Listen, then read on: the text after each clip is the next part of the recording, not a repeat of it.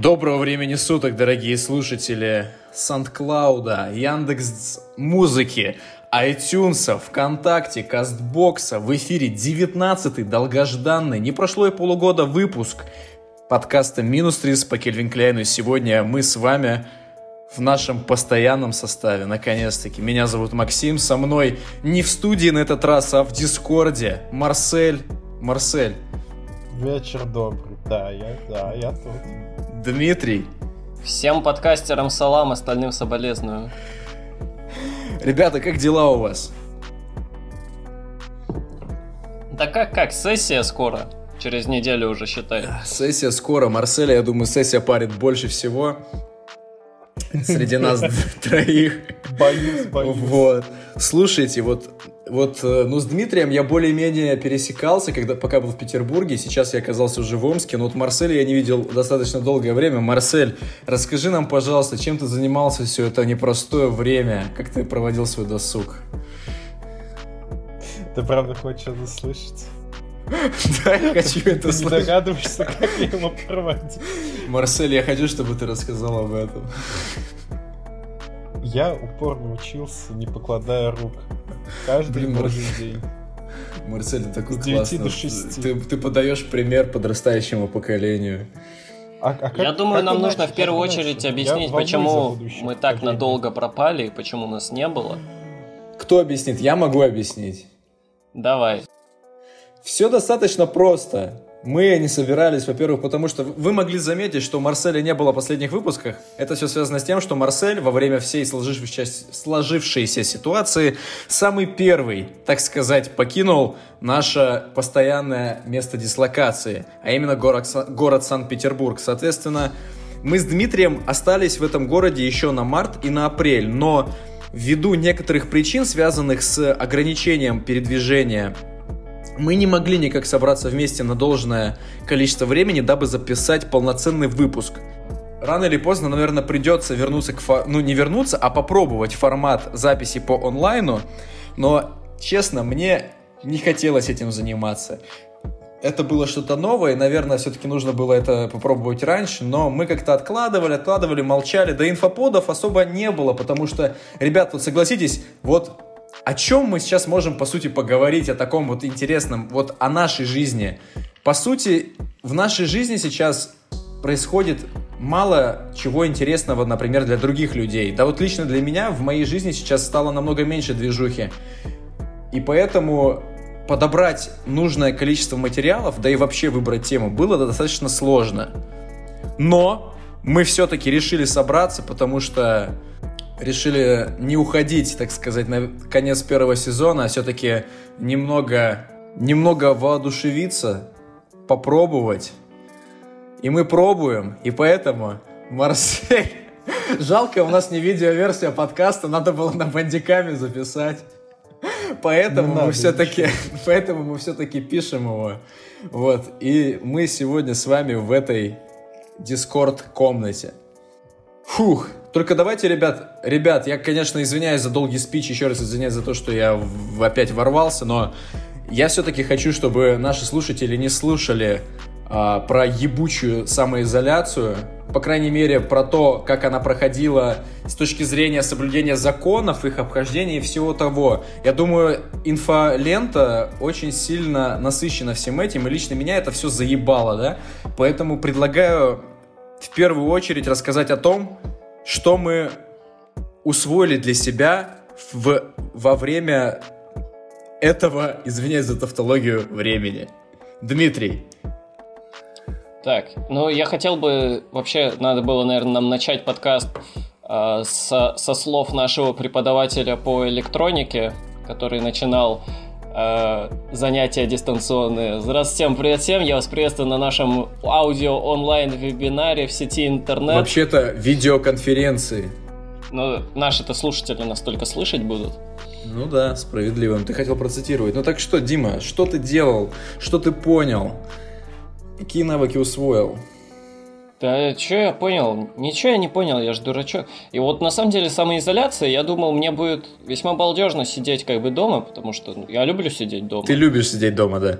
Да, но тут такая, такое дело, я в какую-то вот апатию впал, я у меня все продолжается моя книжная импотенция. Я... Какая импотенция? Книжная. Книжная. А, Я все никак не могу что-то начать. на- Начать я могу читать, а вот дочитать не могу. Очень мало чего по учебе делаю, то есть, вот, я не знаю, это вот буквально у меня какой-то порочный цикл, встал, по- пожрал, посмотрел видосы на ютюбе и лег спать. Что я хочу сказать? У меня наоборот, э, из-за того, что я как-то, ну, абстрагировался от всей этой повседневной суеты, книг в моей жизни стало намного больше. Не, не сказать, чтобы намного больше, чем в лучшие времена, когда я читал по книге в неделю, да? Но, тем не менее, за это время я успел прочитать три книги. За март, апрель и май. Это было очень долго, книга в месяц, конечно, тяжело, но, тем не менее, а, это была та литература, которая как раз идеально подходила под настроение, которое разделял во время этого периода самоизоляции. А именно это «Чума» Альбера Камю. Я надеюсь, что я не напутаю с именами. Это «Гроздья гнева» Джона Стейнбека про кризис, собственно, про Великую депрессию. И вот здесь я уже, к сожалению, не вспомню автора. «Искусство дзен и искусство ухода за мотоциклом». Ребят, советую эту книгу почитать вам. Она, конечно, иногда кажется немного хитро выебанной, да, но там прослеживаются такие мысли, которые достаточно интересны. Марсель! Как дела? Ну да, у меня, у меня книг стало в два раза больше. С одной до двух. Ты, кстати, какие Ну, книги ты прочитал? Я тоже... Я не, не прочитал, я их начал читать. Какие? Но вот я соглашусь с Димой, что, типа, станет такой апатичный, типа, вообще все лень, ничего делать не хочется, мне даже играть лень, господи. О чем я? Типа, я лежу, видосики на ютубе смотрю. Я начал читать э, недавно как, протест на продажу по советам Стаса Айка Куска. Паркет на продажу? начал читать достаточно протест М, о том, что, по сути, вся контркультура — это херня, и они просто хотят оттяпать, скажем так, кусочек своего. Ну да, по сути, они же хотят вырваться. Вот, кстати, ты не слушал наш последний крайний подкаст с э, DIY музыкантом Инной, которая находится в андеграунде сейчас, и прекрасно себя там чувствует, но мы с ней как раз обсуждали, когда нужно выходить на, ну, на большую аудиторию, на популярную аудиторию, на популярное звучание. Нет, я не слушал, к сожалению. Кстати, а вот у нас последний выпуск, он был про андеграунд музыкальную сцену. Вот. И у, а, у еще другого подкаста, который нам предлагал коллаборацию, вот, у них тоже последний выпуск, он был как раз про контркультуру, как сказал Марсель. Вот. Интересно, что так вот как-то все вдруг заинтересовались э, контркультурой.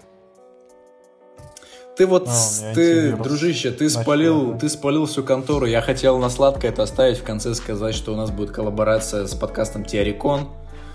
Я это Ну, уже сейчас заявляю, чтобы, это. чтобы у них уже не было возможности отвертеться от нас, да? Но тем не менее, это они сами предложили. Я безумно рад, что это может случиться. Я надеюсь, что это случится. Поэтому, дорогие слушатели, скоро вас ждет очень интересный контент. Вот знаешь, что Мы было бы круто?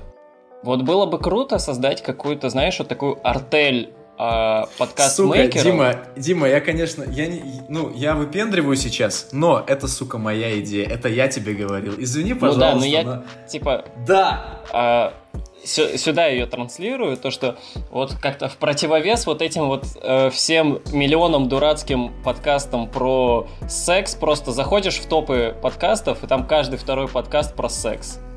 А, Я говорил о том, что было бы неплохо создать такой мини, а может быть и не мини, картель, такой конгломерат подкастинга, в который авторы бы входили и пиарили друг друга, устраивали бы интересные а, интерактивы в записи, для того, чтобы поставить это все в противовес подкастам, например, «Медузы», который, в которых, на мой взгляд, души мало и есть только коммерция, которая вещь хорошая, но все-таки она не должна доминировать, на мой взгляд, в творчестве. Вот. Или каким-нибудь э, Кристином Вазовски, или как у нее там Да, фамилия? я упоминал Кристину Вазовски, да, тоже. Которая там и, кстати, сейчас подкастов я... пилит одновременно. Да, которая выпендривается тем, что она смогла э, монетизировать это все. Ну, у нас в чем проблема тут? Это то, что мы не можем пока что на таком этапе, мы не можем тягаться по качеству именно продакшена. Я с тобой не соглашусь, потому что, общаясь с некоторыми ребятами, я с уверенностью могу сказать, что, учитывая то оборудование, на которое мы пишем, и тот звук, который мы получаем на выходе, мы вполне можем тягаться в качестве продакшена с топовыми подкастами.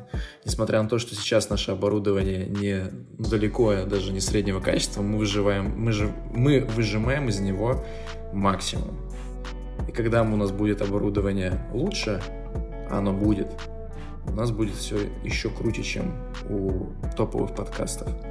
Но не будем об вот этой рефлексии. Кстати, а... э, опять-таки, а вот создав такую артель подкастов, мы будем являться частью контркультуры или нет? Я вообще не хочу причислять себя какой-то там, ну, попсе, либо в контркультуре. Я просто хочу делать то, что мне нравится.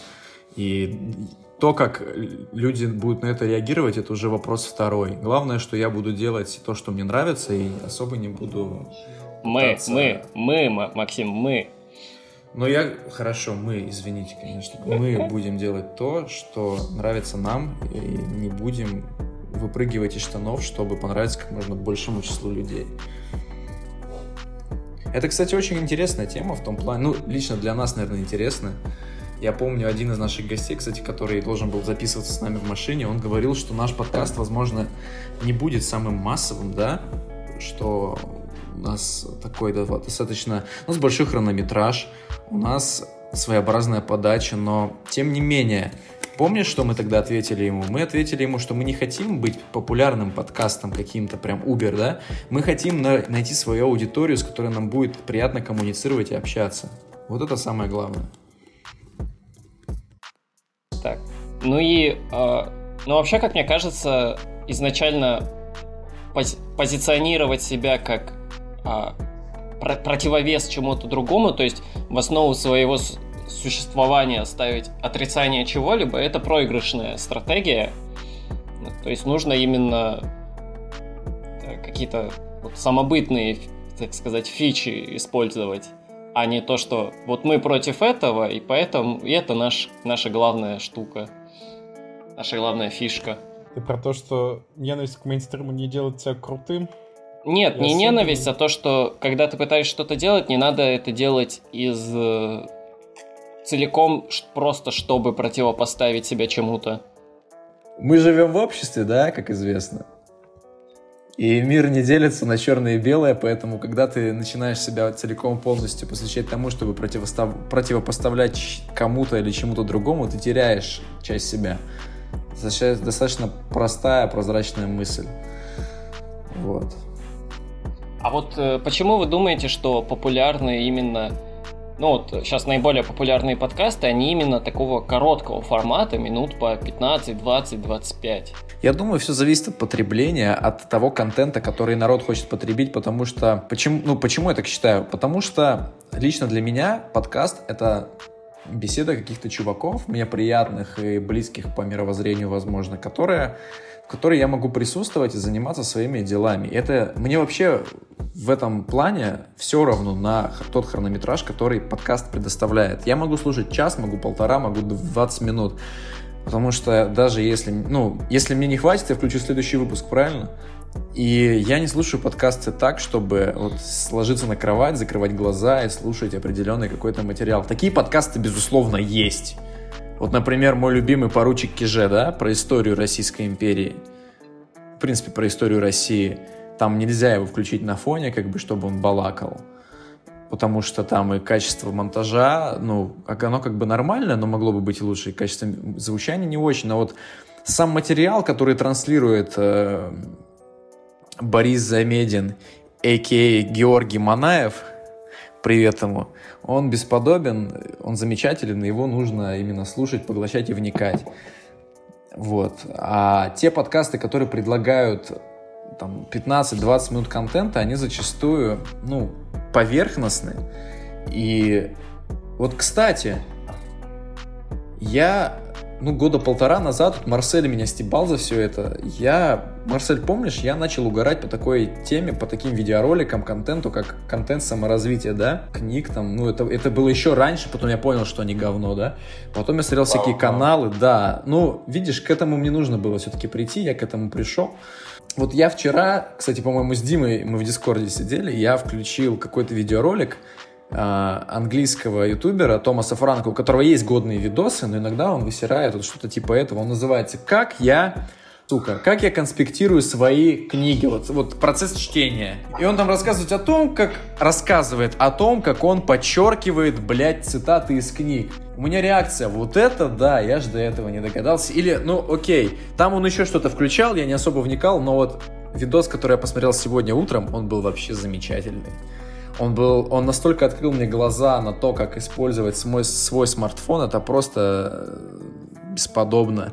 Она говорит, ребята, чтобы использовать соцсети меньше, нужно иконки приложений поместить как можно дальше в экранах приложений.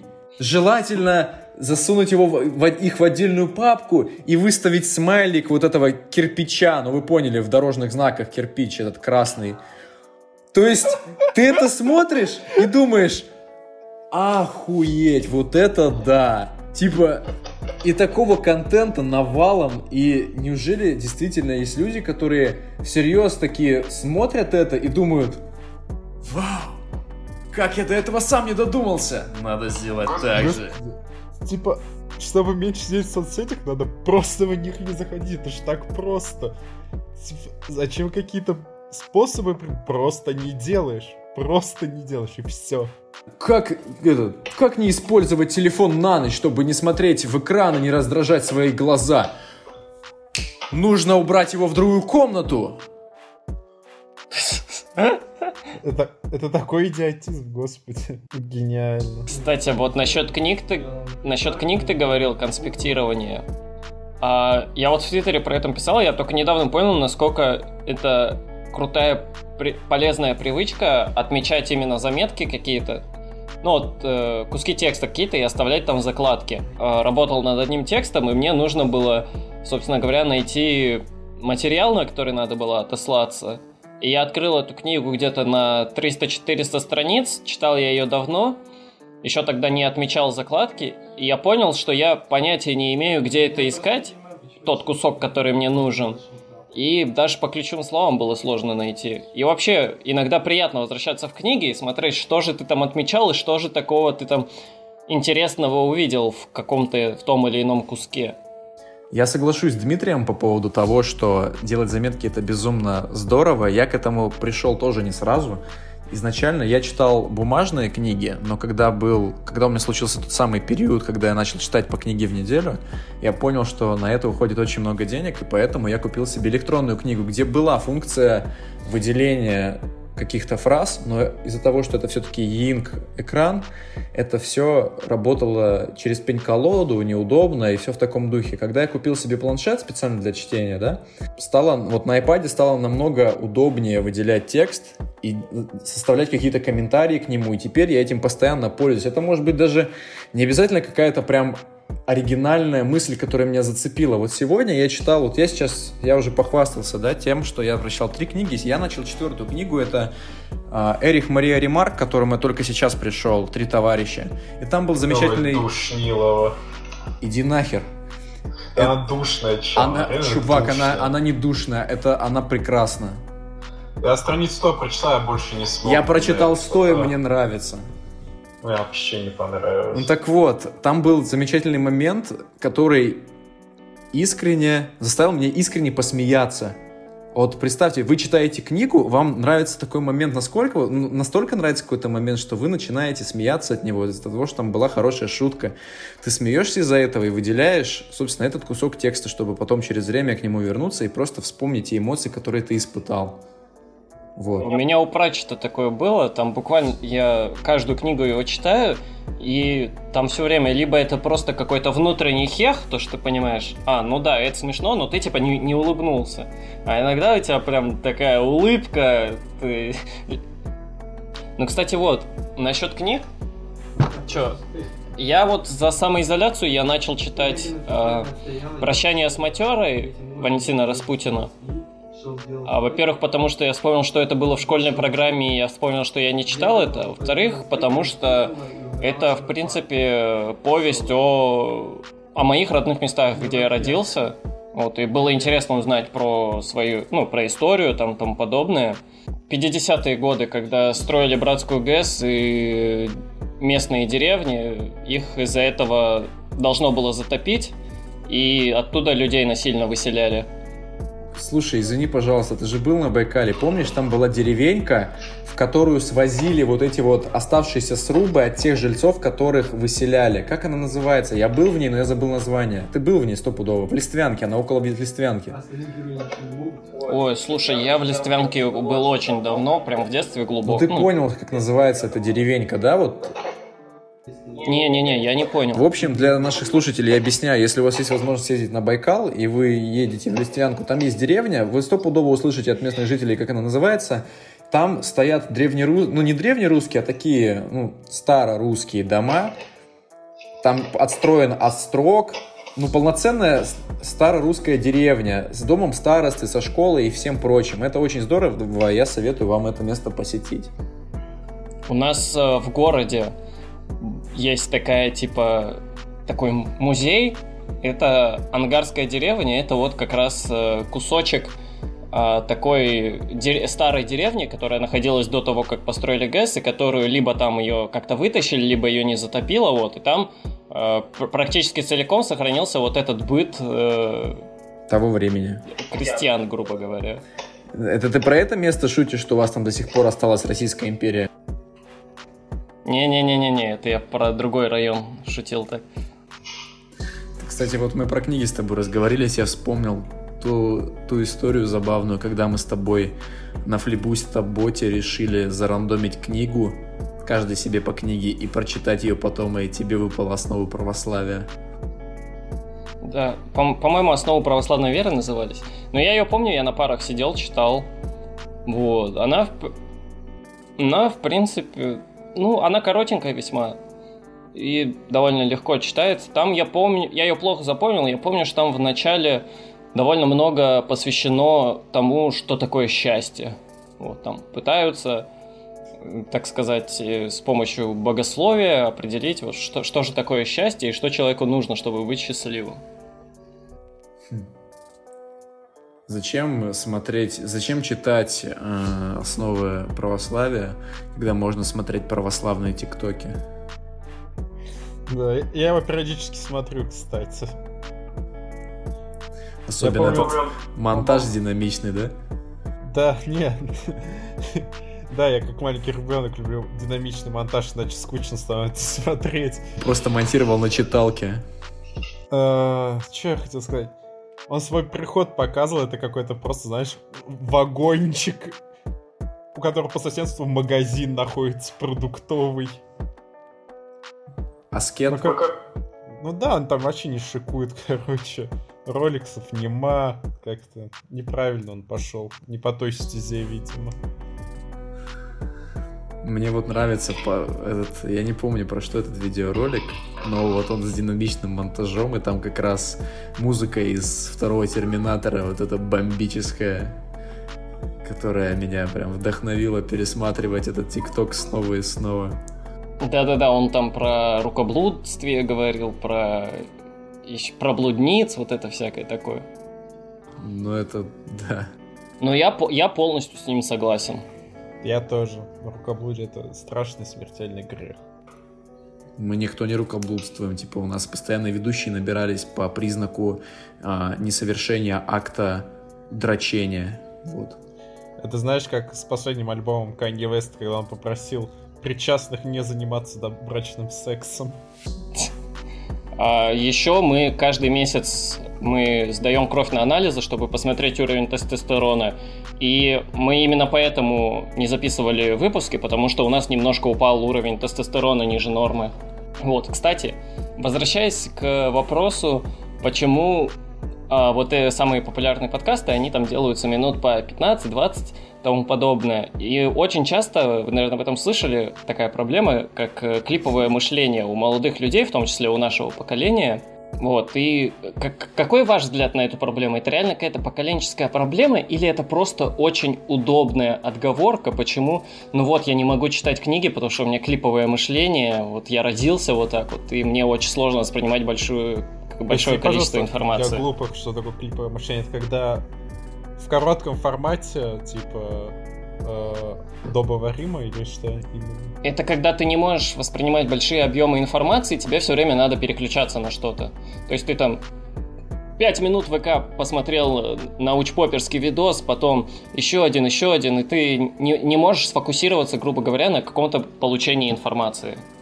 Я думаю, эта проблема действительно присутствует. Я ее, ну, по себе, например, замечаю. Я вместо того, чтобы разобраться в каких-то исторических вопросах, ну, изучая соответствующую литературу, э, ища какие-то источники, я предпочту, наверное, все-таки посмотреть какой-нибудь видос, а желательно парочку видосов с альтернативными, ну, противоречащими друг другу точками зрения, чтобы определить для себя то, как я отношусь к какой-то какой-то проблеме, к какому-то событию, да это намного проще, я согласен. Но оправдывать, э, ну, оправдывать то, что я так делаю именно таким мышлением, ну нет. Я думаю, это все-таки вопрос о приоритете, о тех приоритетах, которые ты расставляешь в своей жизни.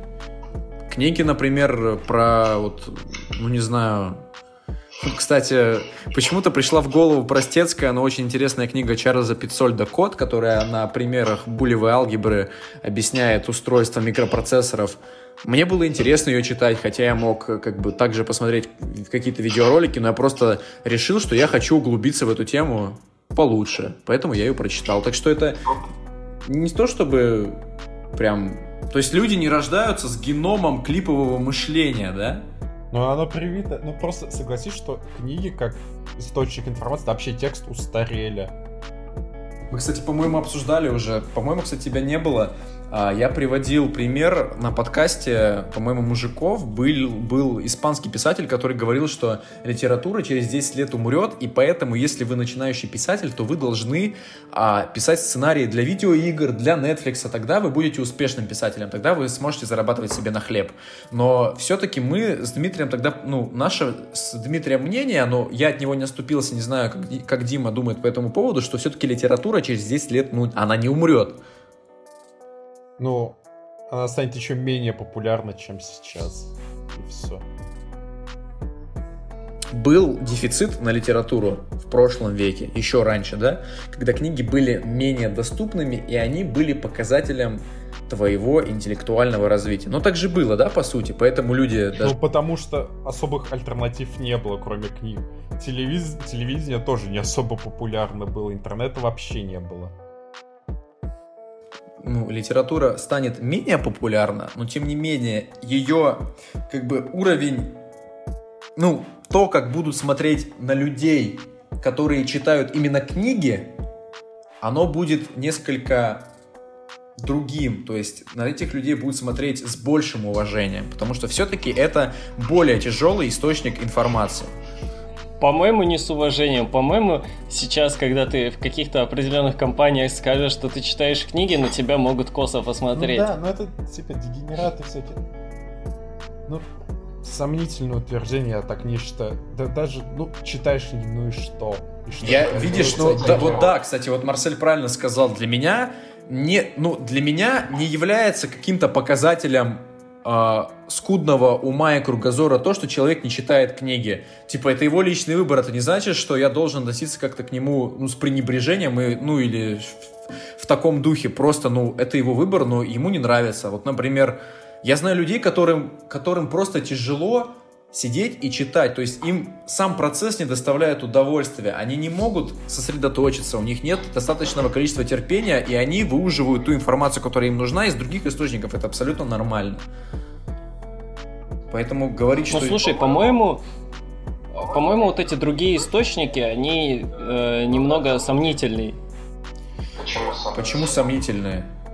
Ну, скажем так, сейчас, допустим, очень популярен э, формат научпопа. Да.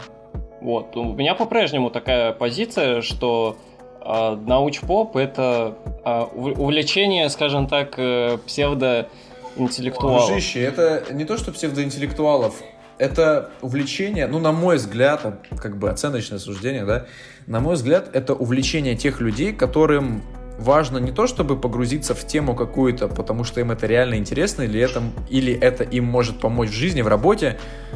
Зачастую это, знаете, на что похоже? Это когда тебе, чувак, вот тебе, вот ты сидишь с каким-то товарищем своим, на тебя садится комар, и тебе сосут кровь.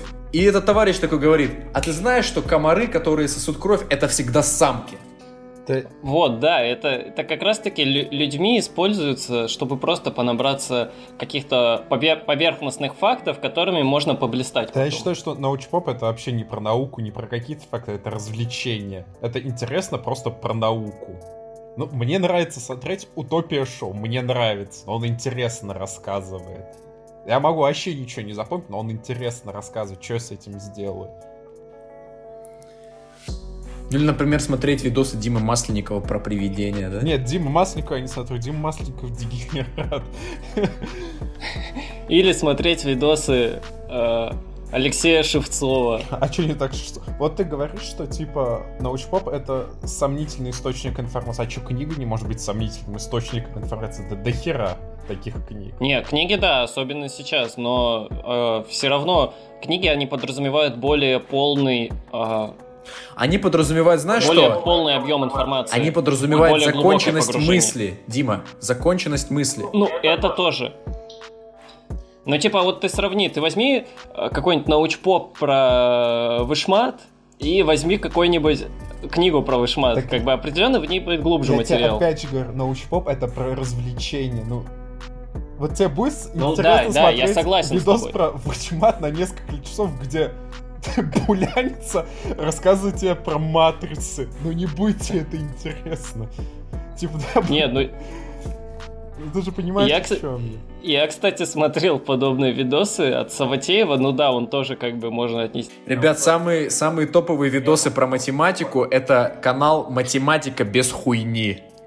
Типа, там всякие крылатые фразы, типа «корень из бесконечности, один хуй бесконечности» или Типа, как запомнить, сколько точек вам нужно для построения какого-то графика функции? Вот, например, ваш график это прямая. Прямая это балка. Чтобы прибить балку к стене, в нее нужно вбить ровно два гвоздя и все в таком духе. Вот это круто.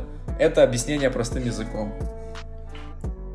Кстати, я помню, у нас э, в школе на одной из парт в кабинете математики было циркулем выцарапано то, что корень из члена в квадрате, ну там буквально член был нарисован, корень из члена в квадрате равно член. Не знаю, видимо, так было проще чуваку запомнить этот материал.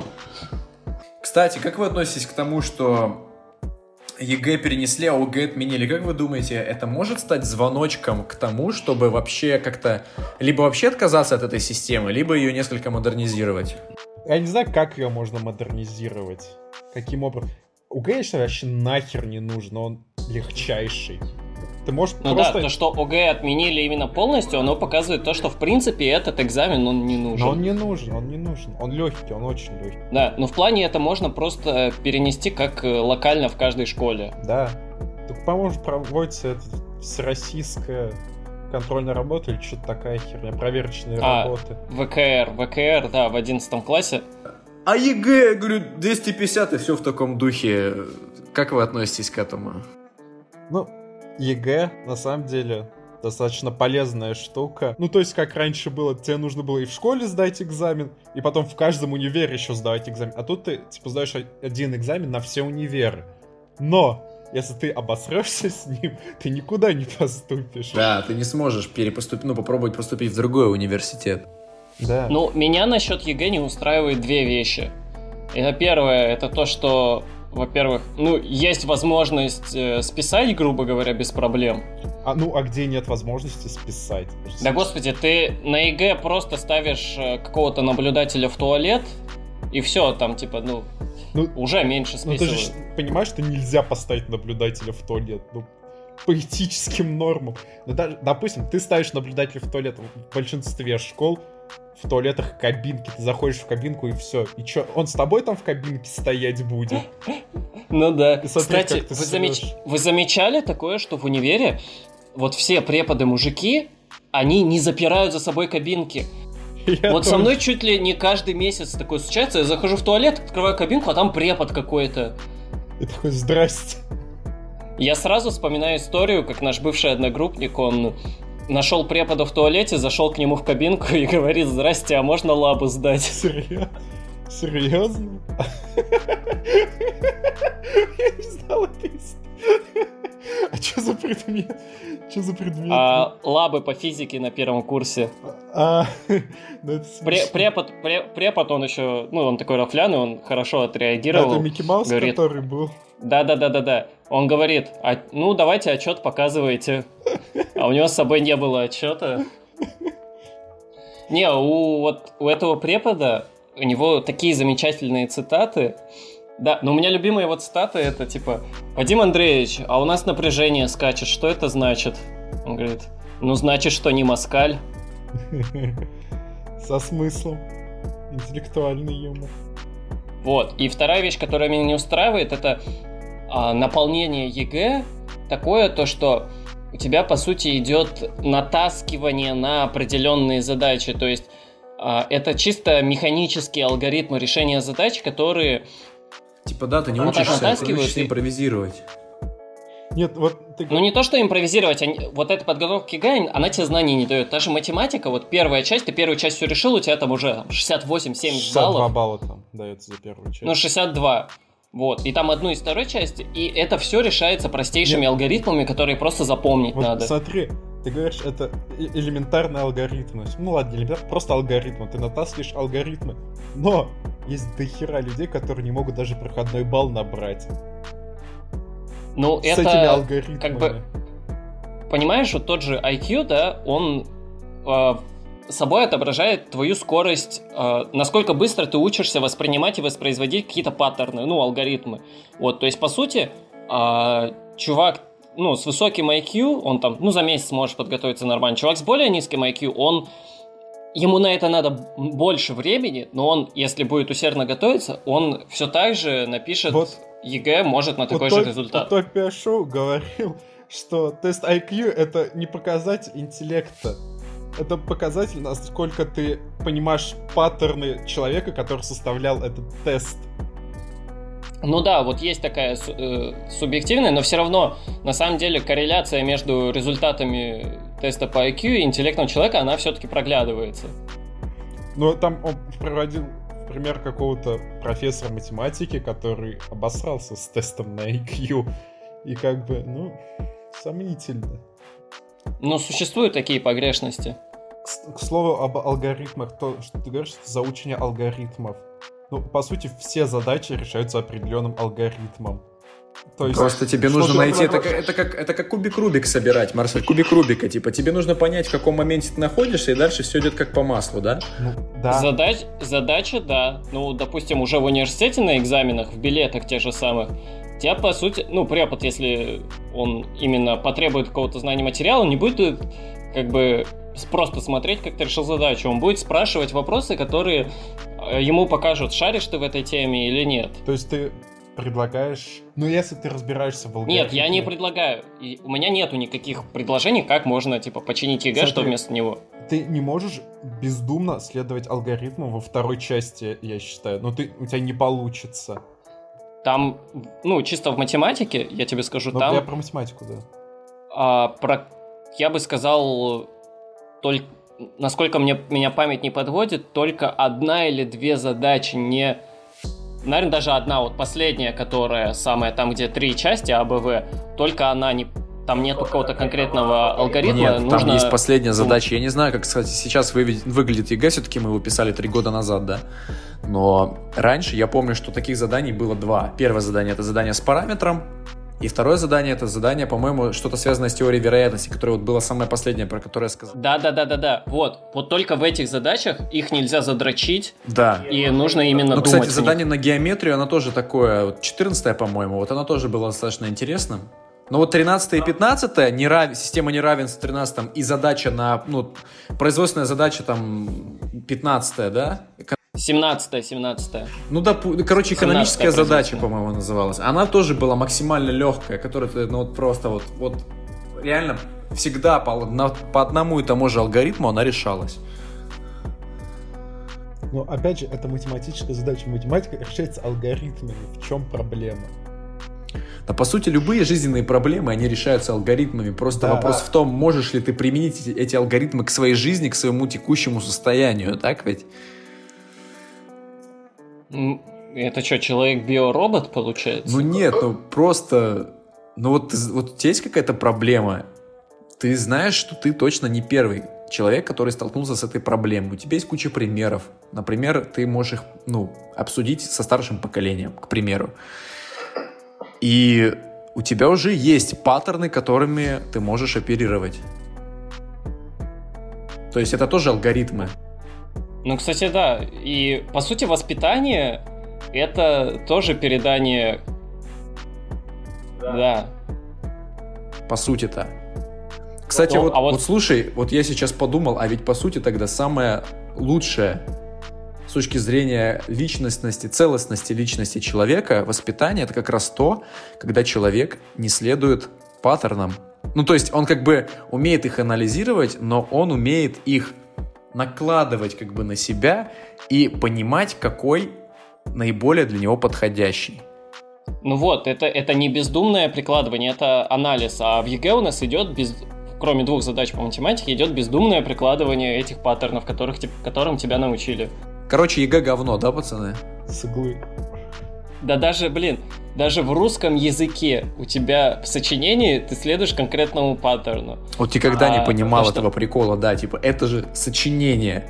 Это, ну, я сочиняю, я понимаю, что там нужно как бы, ну, аргументировать свою позицию, привести аргументы. Тебе дают самый простой самую простую структуру для этого, да, но понятно же, что я могу это сделать по-другому. Но зачастую преподаватели, которые проверяют вторую часть, а люди, которые, ну, не, не машины в русском языке проверяют вторую часть, а именно преподаватели, они зачастую просто игнорируют работы, в которых нарушается та самая простецкая структура с введением, тезисом, двумя аргументами и заключением, насколько я помню.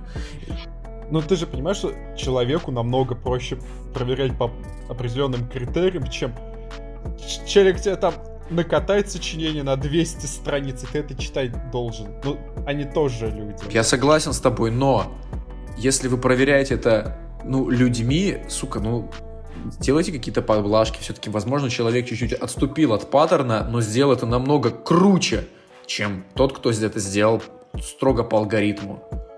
Там... Ну просто у тебя, у, у них же есть табличка именно оценивания э, сочинения, заточенное под такую структуру. Так... То есть там введение, комментарии, там аргументы, заключения и тому подобное. Ну смотри, сочинение в русском языке, ну, в ЕГЭ по русскому языку, это же не писательский конкурс, кто круче раскроет тему. Это просто умение объяснить тезис, приводить аргументы.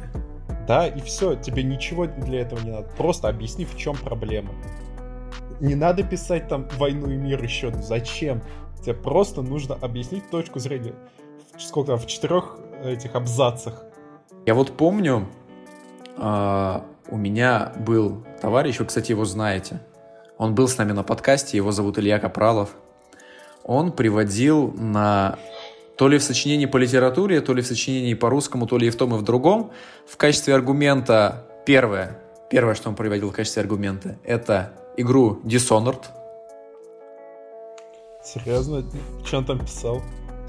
И второе, он приводил э, в качестве, вот тут понятно, в качестве, ну, тезиса вот о дружбе, он приводил в пример «Властелин колец» Джона Рунальда Ройла Толкина.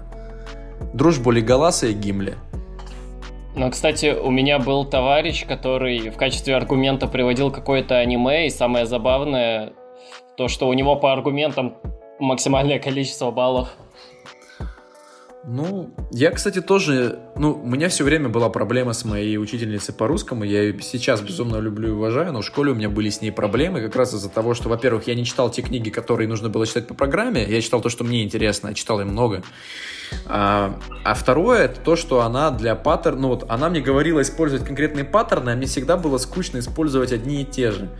я помню, что даже вот на экзамене ЕГЭ я, я применил что-то, ну, такое из ряда вон, такой, знаете, по лезвию ножа прошел, что там можно как бы и хорошо аргументировать, а можно и опрокинуть себя. Благо мне повезло, и мне получ... у меня получилось это сделать. Но опять же, зачем это делать? Это не писательский конкурс. Тебе нужно написать, чтобы... Марсель, ты же знаешь, что мне интересна тема писательства. Оно было ну, еще понятно. тогда. Но ты же понимаешь, что тебе нужно просто написать по структуре. Зачем? Для чего? Ну вот это был, возможно, мой личный челлендж какой-то. Проверяющим же вообще насрать, он не оценит это по достоинству, хоть это сочинение в стихах напиши, он тебе поставит минимальный балл и будет прав, потому что есть определенная структура, и ты должен исследовать. Когда выйдешь, господи, пиши что угодно, как хочешь. Бога ради. Но соблюдай структуру на экзамене. Она не просто так дана. Она, кстати, прям утверждена такая структура, я не помню. Конечно. Да. Там же да, критерии. Да. Критерии заточены конкретно под такую да. структуру. Блин, если бы я не обосрался с ЕГЭ, ребята, я бы с вами так и не познакомился. Ну, я не то чтобы обосрался с ЕГЭ, я просто поступил в наш университет, так бы я, возможно, в Москве бы учился. Ну, ты на другой институт хотел поступать? Ну, знаете, я не жалею, это было крутое время. Это... Я тоже не жалею. Я сдал так, как хотел, я на большее не рассчитывал. А, вот, кстати, когда я узнал о том, что я поступил, я вообще не испытал никаких эмоций. Типа, ну, поступил и поступил. Я, когда поступил, я расслабился, типа, блять, наконец эта хуйня с документами закончилась, как заебало. Слушайте, а у вас тоже вот после того, как вы ЕГЭ написали, у вас такое было? Последнего экзамена вышли, и что вы ощущали? Вот я вышел с последнего экзамена, и у меня какое-то чувство опустошение было. Я такой, а, а что теперь делать? То есть я до этого там каждый день сид... я знал, что мне надо готовиться, я садился готовиться.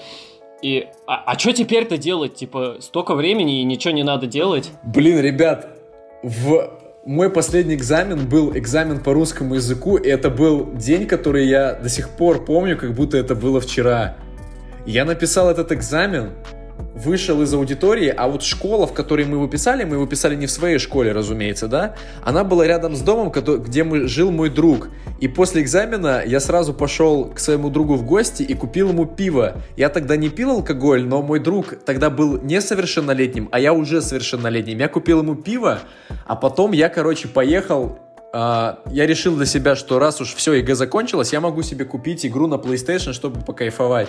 И я тогда поехал в Мегу Омскую, и случился просто, ну, наверное, легендарный омский потоп, когда ты открываешь дверь маршрутки, и у тебя вода заливается прям в газель. Я тогда приехал по всему этому потопу в Мегу, зашел в Media Markt, что, чтобы купить а, игру, диск с игрой, он там был самый дешевый. Меня не пустили в Media Markt, потому что у них начала протекать крыша. И, и с того времени Media Markt, по-моему, на месяц закрывали из-за того, что там все протекло нахер. Из-за... Ну, что, что, что, за игра была? была? Эта игра была Final Fantasy 15. О, анимешник, ясно. Я не анимешник, я ее до сих пор не прошел, но мне было интересно, потому что тогда... Ну, знаете, я посмотрел всякие вот... Я же был молодой, глупый. Я смотрел видос Антона Логвинова, и мне безумно понравился его сюжет про Final Fantasy. Я захотел купить эту игру. Вот я Антон Логвин вообще никогда не смотрел, кстати, ни разу. А мне нравились его раньше обзоры. Просто, ну потом, по... я все-таки считаю, что раньше он не так сильно, ну, он был не так коммерциализирован, как, например, сейчас.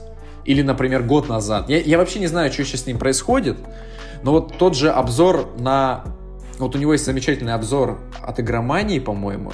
Вот этот формат видеомании, вот это все, это же он придумал в игромании.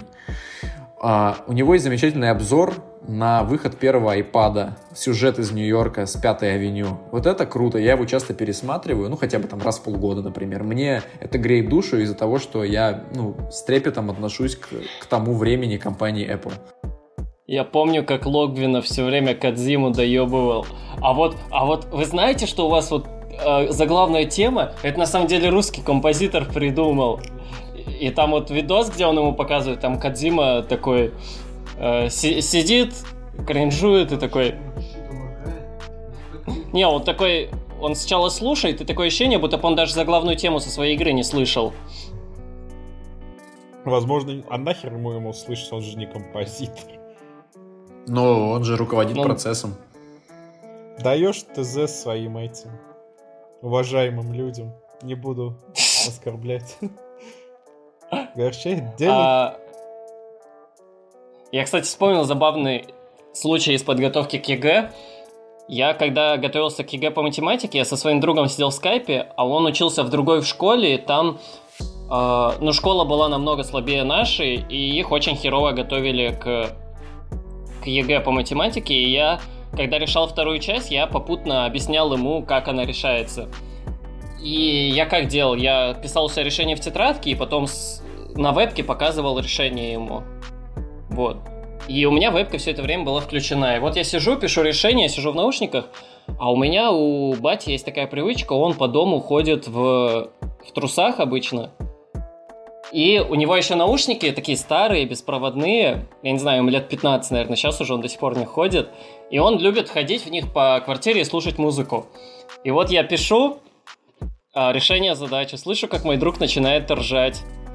Я такой, что такое? Вижу, э, поворачиваюсь и вижу, как мой батя в трусах заходит, пританцовывая ко мне в комнату. Так прошелся, помахал мне и обратно ушел. Слушай, мы вот частично за- затронули тему PlayStation. Марсель, ну что мы с тобой... Во-первых, ты все-таки хочешь поиграть в Death Stranding? Хочу, но мне очень страшно, что это будет такая же духота, как и мет- этот Metal Gear Solid.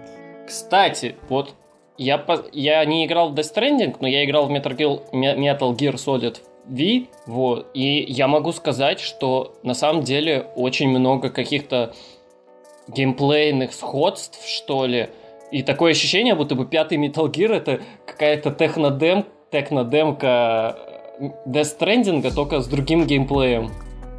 Вот в Metal Gear интересно ровно до того момента, как ты сбежишь с больницы. Ну, то есть первые минут 15. Дальше уже играть не хочется. Что там на пузе ползаешь, хер попадешь в кого, блин. Вообще невозможно играть. Хорошо. а, Марсель, вы ждете The Last of Us 2? Да, жду. Но я не скажу, потому что... О, блядь, да быстрее, скорее, уже не могу. Мне... Да, да, без такого. Я... Мне скорее больше интересен этот... э, Ghost of Tsushima, я не знаю, мне почему-то он больше заинтересовал. Кстати, да, она прикольно выглядит. Она чем-то напоминает э, этот, э, как он, э, Sekiro Shadows Die Twice. Да, то, что и там, и там Япония. Я просто вот смотрел геймплей, я не полностью его посмотрел, но часть какую-то, там он 20-минутный, что-то около того. И меня прям некоторые моменты раздражали, типа, зачем вы это вставляете, но это же выглядит убого, зачем? И они это несколько раз показывают, типа, как челик там бамбук собирает, он типа бежит на лошади, один клик, и бамбук собран. И они это раз пять делают, я говорю, думаю, зачем вы это делаете, ну это же выглядит отвратительно, хватит это показывать. Ой, а ты хотел, типа, сделать... Ну, ты хотел, чтобы была анимация прям сборки бамбука 15 секунды, на нахер Ну не надо? 15, взял, взял и срезал. За- Ты просто бежишь и на ходу он собирается. Но это отвратительно выглядит. В 2020 году в заключительном проекте для PlayStation 4 челик на ходу собирает бамбук. Он просто такой плюс два бамбука. Но это отвратительно. В чем проблема? Ты знаешь, что напомнил про сборку бамбука? Дим, прости, пожалуйста. А, я не помню, по-моему, это на PlayStation 2 была игра Гарри Поттер и Узник Аскабана, или, или по второй части, по тайной комнате. Там, короче, когда Гарри Поттер подбирал бобы, он каждый раз стонал, типа, «О, Бимс, м, а». Это заебывало, блядь, первые пять минут игры. Я помню, что у меня «Узник Аскабана» была любимая часть из, и из фильмов, и из игр по Гарри У Поттеру. меня, кстати, любимая часть из книг все-таки пятая. Я вообще не фанат Гарри Поттера, спокойно к нему всегда относился. А, вот, что хотел сказать. Вот мы вспомнили Секира, и недавно была такая ситуация, то что где-то месяц-два назад а, зафорсили одного деда, у которого был канал на YouTube, где он проходил э, всякие игры от From, от, от From Software, там все Dark Souls, а, Sekiro прошел. Вот, был огромным их фанатом, и он, к сожалению, недавно скончался. Вот. И фанаты написали фромом, чтобы в честь него добавили э, NPC в их новый релиз Elden Ring. Вот. И, по-моему, даже фромы ответили, там какую-то петицию собирали. Ну, это классическая история. Я рад, что фромы все-таки ну, идут навстречу фанатам, потому что это здорово. В Warcraft е есть куча персонажей, которые вдохновлены людьми, реально жившими в наше время, например. Как Лерой Дженкинс? Нет, я не помню, кто. Блин. Ну да, я слышал, что там тоже есть какие-то посмертно введенные персонажи. Почему игры от From Software выглядят так отвратительно? Дима, кстати, вот Марсель спросил, вот он начал а, по-моему, месяц назад ты снова начал играть в Bloodborne после God of War, да? И ты да, спросил, да, почему да, там да. такая убогая камера и такое убогое управление? Кстати, а в чем прикол вообще Фромов э, с камерой? Смотрите, вот первая, ну, Demon Souls, Dark Souls, камера местами была отвратительная, ну, неудобная. Третий Dark Souls и Bloodborne, там тоже местами неудобная камера. А, в принципе, неудобная. Вот, а в чем прикол? Прикол в том, что во втором Dark Souls над ней работала другая команда, попутно с Bloodborne, раньше его выпустили, вот. Там камеру починили, но а, из-за того, что второй Dark Souls очень плохо восприняла аудитория, они практически ничего оттуда из наработок не взяли, в следующих играх к, не, к ней отсылок и упоминаний практически нету. Хотя ту же камеру, блин, если бы ее оттуда взяли, вот в тот же Bloodborne, третий Dark Souls, было бы на- намного удобнее играть. Вот знаешь, у меня были, вот мы с тобой разговаривали, у меня был, у меня есть претензии до сих пор к таргету, к тому, как он иногда работает. И, и, и к таргету, особенно на боссах, когда, например, у тебя огромная херота, например, первый босс, а у тебя он таргетится, ну, чуть выше, чем тебе нужно бить. И он смотрит вверх, бьет туда и не достает, да, это неудобно. Это... А вот во втором во втором Dark Souls это тоже пофиксили, но что-то как-то, видимо, не особо вот. использовали, потому что там на боссах тоже камера нормально работает, она нормально отдаляется, что ты все видишь и все нормально удобно. Я просто почему, почему в God of War нормальный таргет, это тот же слэшер, но я там все вижу, мне удобно бить. Я не думаю, что таргет это настолько сложная разработка, как да, даже та же графика. Сделайте нормально. Зачем? Почему? Вы выпускаете игру, она выглядит отвратительно, она играется отвратительно. Япония. Японский и, дух. И что? И что? И что? что? что? Ну, это как, Марсель, это как японские автомобили. Так они хорошие. Японские автомобили, они заимствуют технологии немецких автомобилей, ну, более старые. То есть автомобили японские 2000-х более надежные, потому что они использовали технологии немецких автомобилей прошлые, в прошлых годах. Так То же самое и с этими играми. Таргет. Они просто пусть еще не спрогрессировали. Господи. Пусть прогрессирует быстрее таргет, господи. Таргет в вашем вонючем слэшере, и он работает отвратительно. Это главное, одна ну, из основных частей слэшера таргет, и он отвратительный. Ну, отвратительный, отвратительный. Ну, играть... Ты, просто, ты просто не умеешь играть. Я вот прошел Bloodborne два раза. Ну и что, как, удобно с членом в жопе? Я, у меня не было члена в жопе, мне нормально было. А, привык. Все, у нас тут холивары начались. Так, ну что, мы как, заканчиваем нашу дискуссию? Я думаю, что, учитывая, что мы пробалакали уже полтора часа, и минут 20 из этого мы вырежем, я потому что у нас были технические проблемы. И Марселю все-таки нужно идти покушать, он соблюдает свою диету. Мы хотели в конце сказать про Теорикон. Да, ребята, так уж вышло, что нас заметили замечательные ребята с подкаста Теорикон, которые делают, под... нас, пожалуйста. делают подкаст о Древней Греции, об античной Греции. Нам эта тема очень интересна. Они предложили нам коллаборацию, и мы практически не думая, согласились. И именно поэтому мы а, рады вам анонсировать совместный коллаб- коллаборационистский, коллаб- коллаборационный подкаст с подкастом «Как много тавтологии. Теорикон». Помпа не вышла, но когда вы его услышите, вы поймете, что это то, что нужно было ждать. Но за сим все, я думаю. Я с вами прощаюсь. С вами был подкаст «Минус 35 Кельвин Кляйну». Я от своего лица прощаюсь с вами. Дмитрий, До свидания. Марсель. Всего хорошего. До новых встреч. Надеюсь, в следующий раз мы увидимся намного раньше, чем через два месяца. Всего доброго.